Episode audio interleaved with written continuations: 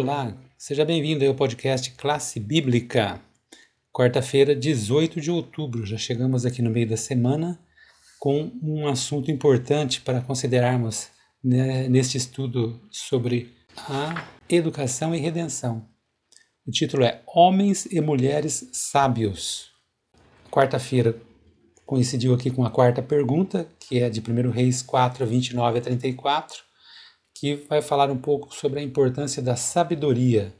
E o Pedro vai considerar aqui com vocês alguma coisa sobre Salomão e a sabedoria. É com você, Pedro. Um bom dia, uma boa tarde, uma boa noite, uma boa madrugada para você que está aqui conosco. Quarta-feira, 18 de novembro.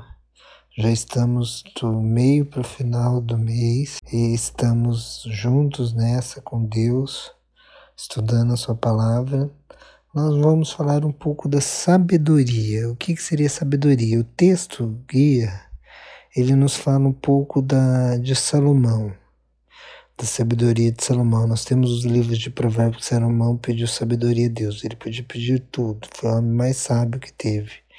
Mas ele resolveu pedir sabedoria. Pedido sábio de Salomão, pedido interessante de Salomão.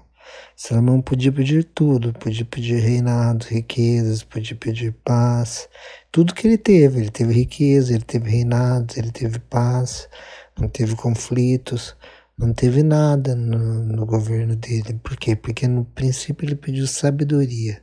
Princípio, existe uma diferença entre inteligência e sabedoria. Inteligência, a pessoa tem uma facilidade cognitiva para algo. A sabedoria é como que ela usa isso. Sabedoria, como que você usa a sua inteligência, vamos dizer assim. Como que você usa aquilo que você sabe. Se você sabe usar aquilo, muitas pessoas podem ser muito inteligentes, mas pouco sábias.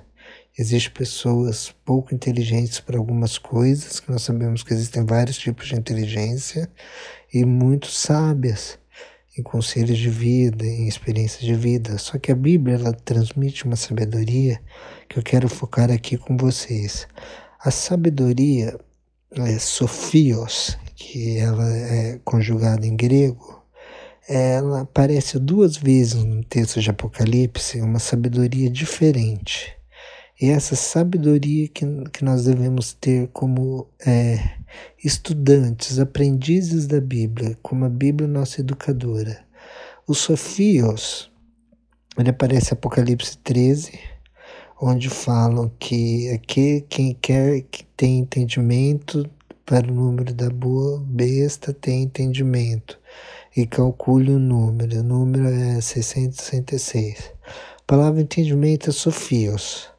E depois é Apocalipse 17, no outro texto. Primeiro Apocalipse 13, depois Apocalipse 17.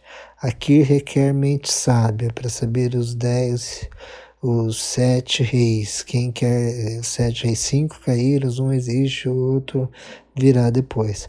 Nós vemos que estrategicamente essa palavra é colocada no livro de Apocalipse, em dois capítulos aparentemente difíceis, que requer muita concentração, Apocalipse 13 e Apocalipse 17.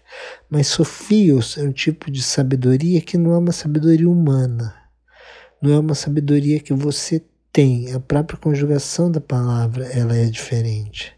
A palavra que João usa no grego é palavra para uma sabedoria que você tem pedindo para Deus.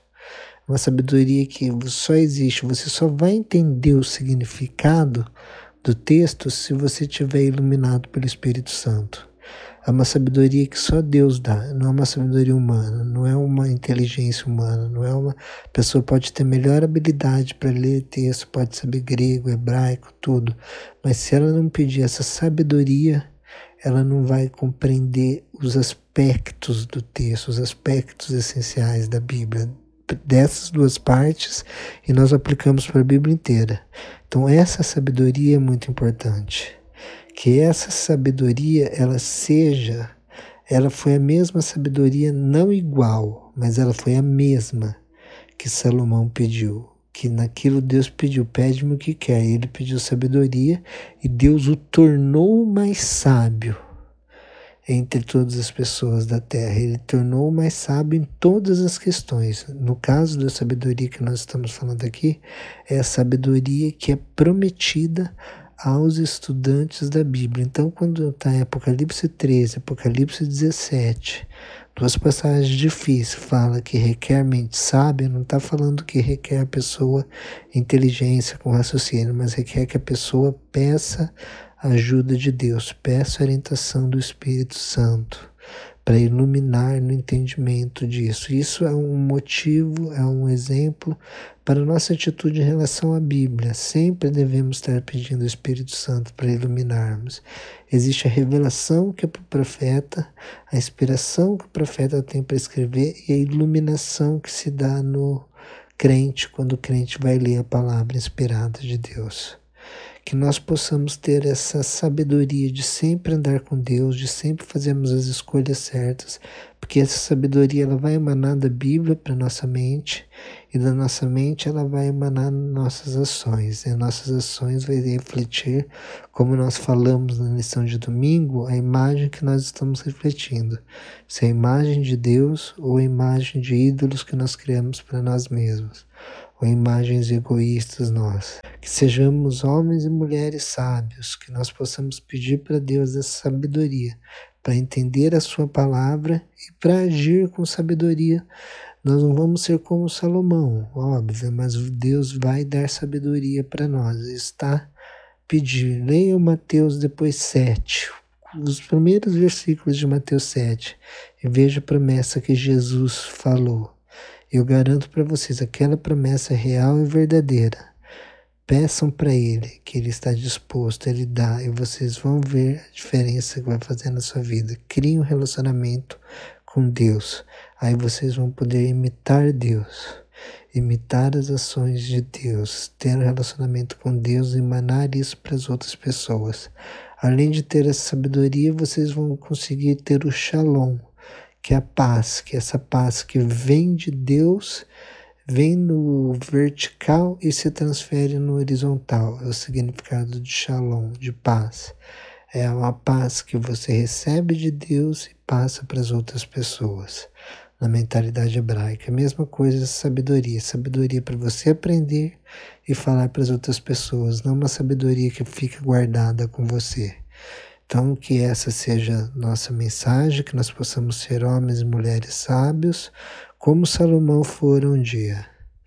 E sempre estarmos junto com Deus e que Deus possa nos dar sabedoria a todos, vocês, nossos ouvintes, e a todos quantos aqueles que pedirem. Essa é a nossa mensagem, um abraço e nos vemos na semana que vem. Até mais.